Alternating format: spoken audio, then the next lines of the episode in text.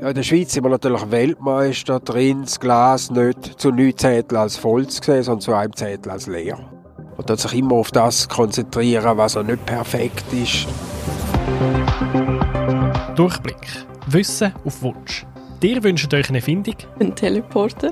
Mein grösster Traum ist, eines Tages den Mars besiedeln. Staufreie Strassenverkehr in der Schweiz. Und wir finden heraus, wo die Wissenschaft steht.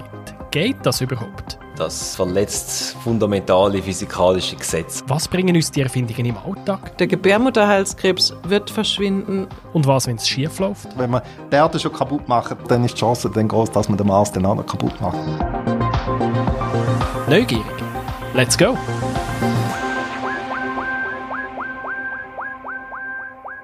Was ist eigentlich Glück? Und wie gut geht es uns als Gesellschaft wirklich? Es sind schräge Zeiten im Moment, oder? Mit dem ganzen Corona-Schlamassel. Und da kommt man schon ein bisschen ins Grübeln, oder?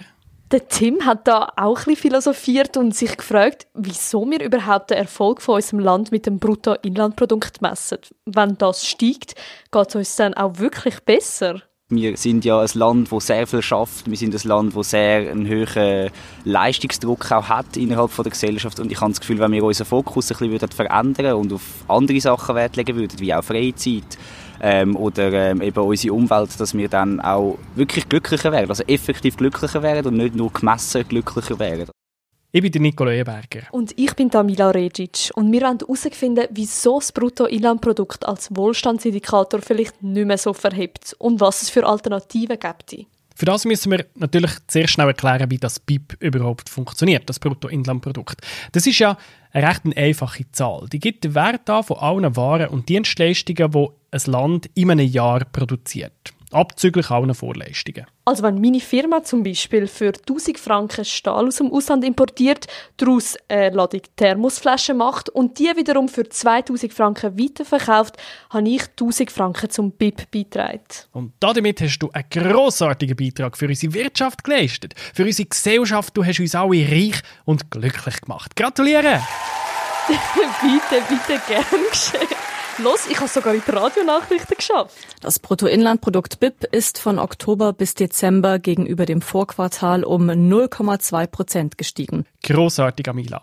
Der Haken an dieser Sache ist einfach, wenn ich einen Autounfall baue und ins Spital komme, dann habe ich das BIP auch erhöht. Hä, wie geht denn das zusammen jetzt? Da ist die Polizei und die Feuerwehr zuerst mal gekommen, die haben eine Dienstleistung gebracht. Das kostet etwas. Das Spital kann meine Pflege verrechnen und wenn ich aus dem Spital wieder herkomme bin, dann brauche ich wahrscheinlich ein neues Auto. Ich konsumiere also nochmal und überall da steigt das BIP.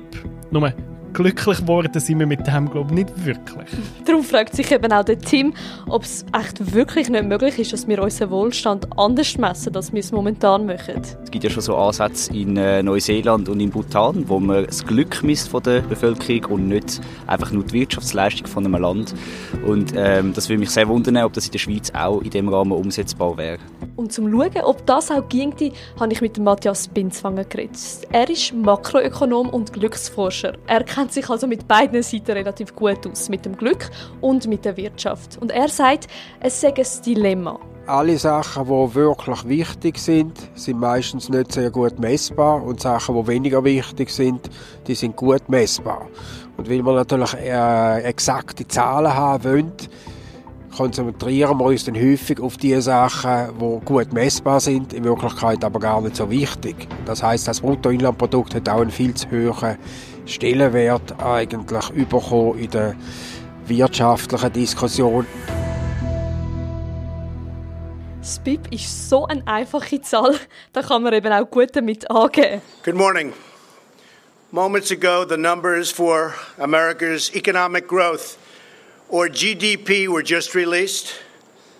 And I am thrilled to announce that in the second quarter of this year, the United States economy grew at the amazing rate of 4.1 Die amerikanische Wirtschaft hat mächtig zugelegt, aber sind die Leute auch wirklich glücklicher geworden? Hm, das ist schwierig zu sagen, weil da fehlen ein paar wichtige Faktoren. Lebt man in einer intakten Umwelt äh, zum Beispiel? Wie sind unsere Städte gestaltet? Ist Natur äh, vorhanden?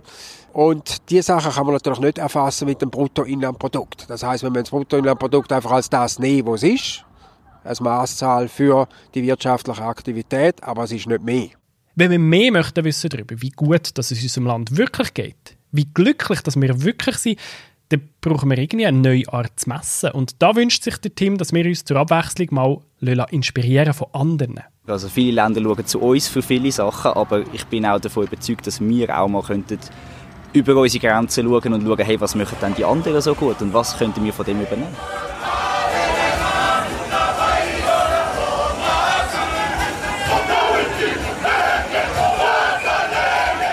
Am WEF Davos war die Premierministerin von Neuseeland zu Gast, Jacinda Ardern. Und wenn man die Wirtschaftszahlen von Neuseeland anschaut, dann gehen es ihrem Land doch gut, sagt sie. We're roughly projecting 3% growth. Our unemployment's at 3.9% on traditional measures, budget surpluses. People would look at us and go, you're doing okay. Aber sie haben so viele Obdachlose. Und eine der höchsten Jugendselbstmordraten in den OECD-Ländern. But we have homelessness at staggering rates. One of the highest rates of youth suicide in the OECD. Our mental health and well-being is not what it should be. Ihre Maßnahmen für Gesundheit und Wohlbefinden sind nicht so, wie sie sollten sein. So our plan und darum bekommen ihre Minister jetzt nicht nur ein finanzielles Budget, wo die dafür verantwortlich sind, sondern auch das Budget für das Wohlbefinden. And our well-being budget, where if you're a minister, you want to spend money you have to prove that you are going to improve intergenerational well-being. Wenn ein Minister Geld ausgeben will, muss er beweisen, dass er damit etwas für das Wohlergehen der Generationen macht. Wie findest du es? Da würde ich jetzt nicht reingrätschen in die Idee. das kann man so unterschreiben, glaube ich. Es gibt aber sogar noch ein anderes Land, wo Neuseeland voraus ist, und zwar um Jahrzehnte voraus. Dort misst man das Glück vom Volk schon lang als wichtige Größe, und zwar im Königreich Bhutan. Amila, hast du irgendeine Ahnung, wo Bhutan liegt? Das ist ein bisschen Geografiespiele. Wenn ich jetzt da raten würde, ich glaube, dann würde man fragen, ob ich jemals in der Geografielektion gesessen bin. Besser nicht. also auf dem Bazar tönt es dort so.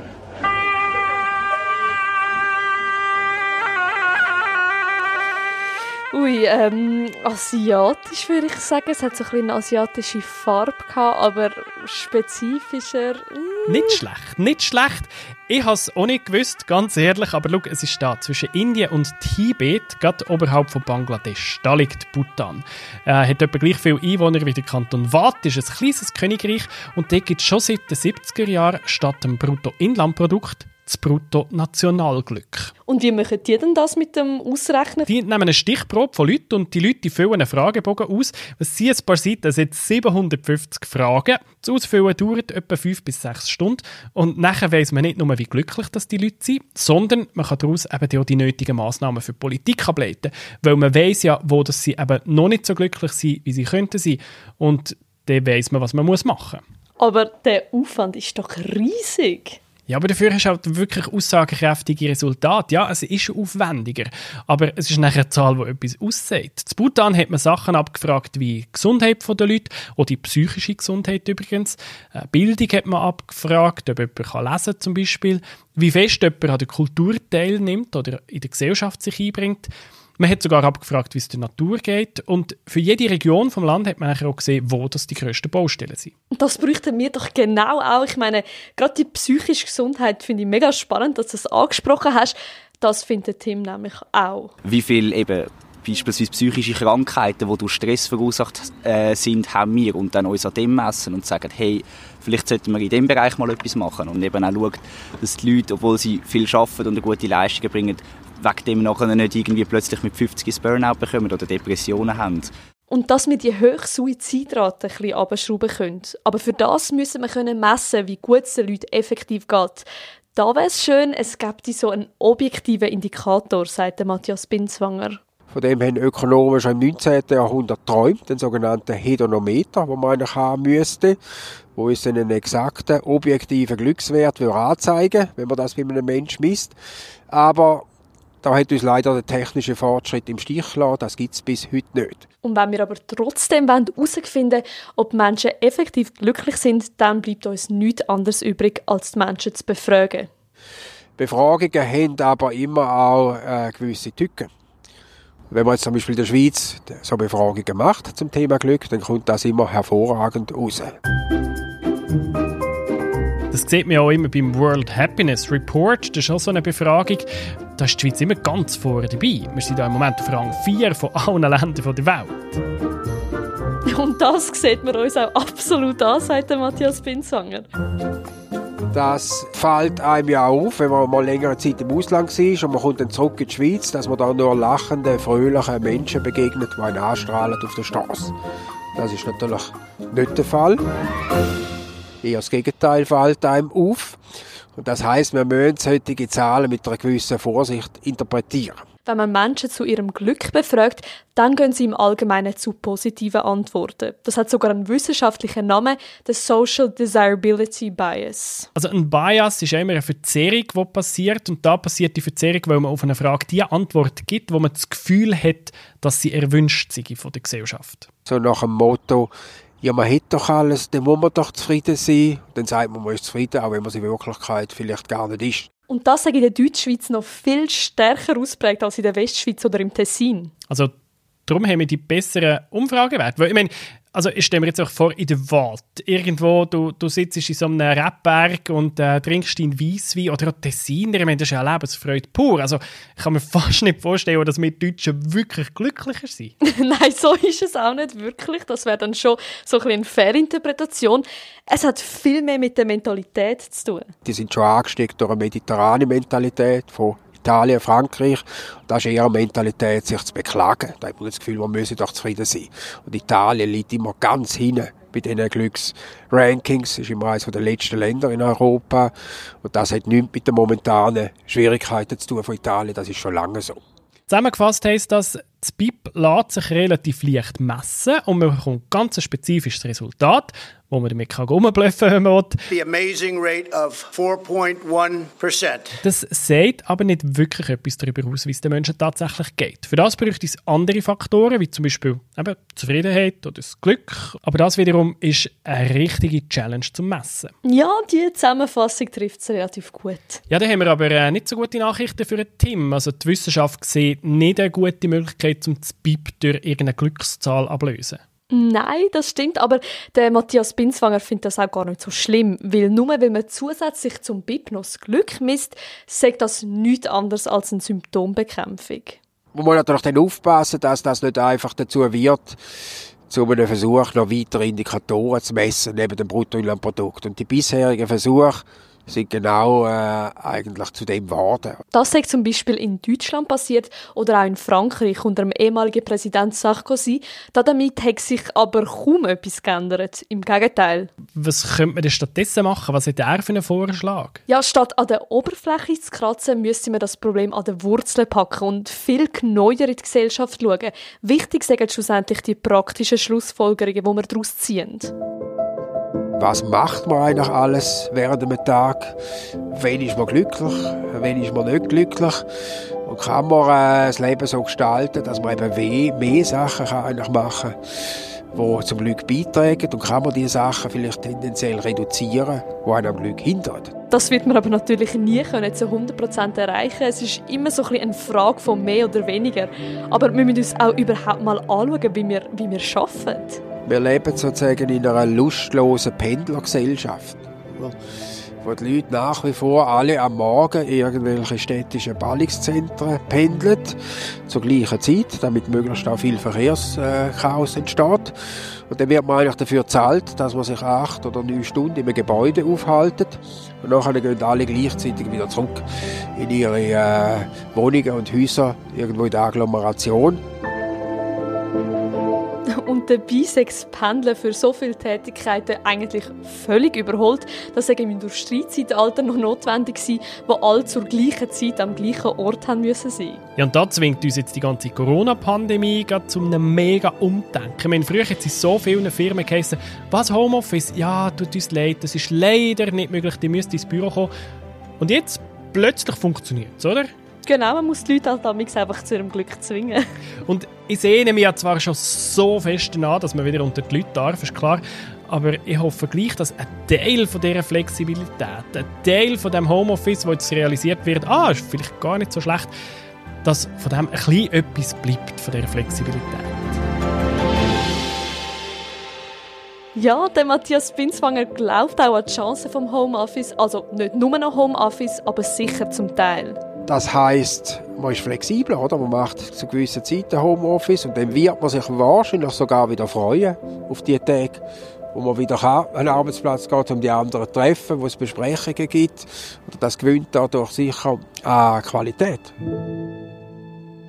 Und das Zweite, was man gemäss Matthias Binswagen müsste ändern, ist die Leistungsorientierung. Menschen müssen sich bei der Arbeit jedes Jahr wieder neu beweisen. Das heißt, wir werden grundsätzlich als schwarze Schaf betrachtet und dann müssen wir beweisen, dass wir Leistung erbringen, dass wir eigentlich ein weißes Schaf sind.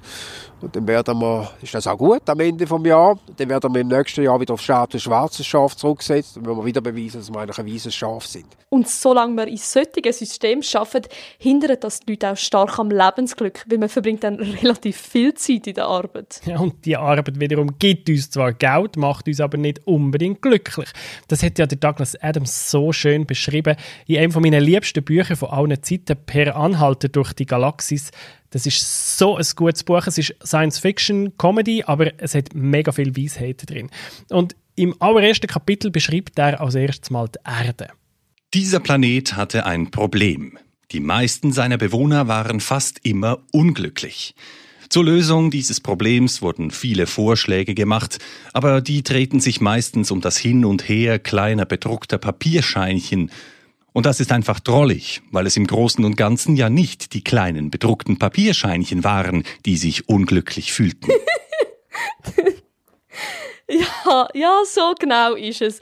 Aber bevor wir zu pessimistisch werden, das heißt jetzt nicht, dass wir in der Schweiz irgendwie tot unglücklich sind oder schlecht leben. Wir haben im Vergleich zum Ausland ja so eine hohe Sicherheit und so viele politische Einflussmöglichkeiten und sehr wenig Korruption. Darum hat es auch schon seine Gründe, dass wir im World Happiness Report vorne dabei sind. Aber wir vermiesen uns das Glück zum Teil selber wieder durch künstlichen Stress, den wir uns schaffen, durch künstliches Fokussieren auf Sachen, die nicht funktionieren, die noch nicht perfekt sind, äh, die nicht gut sind. Und das Glück liegt nicht in der Perfektion. Das Glück ist immer irgendwo im Zustand dazwischen.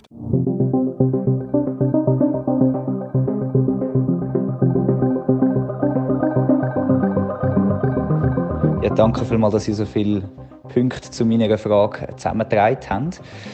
Ich habe gefunden, es ist sehr spannend zu sehen, dass sich offenbar schon frühe Wissenschaftler mit dieser Thematik auseinandergesetzt haben.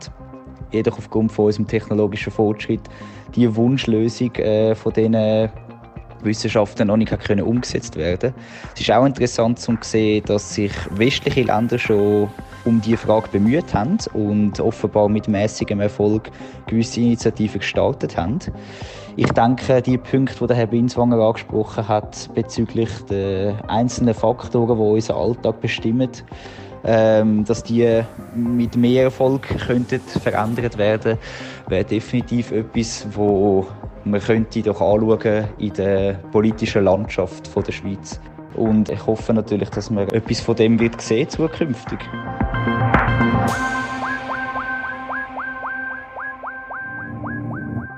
Und jetzt sind ihr dran. Welche Frage an die Wissenschaft brennt euch unter den Nägeln? Welche Erfindung wünscht ihr euch?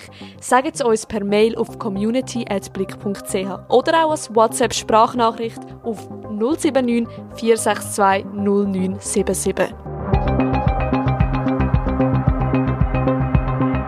Durchblick Wissen auf Wunsch.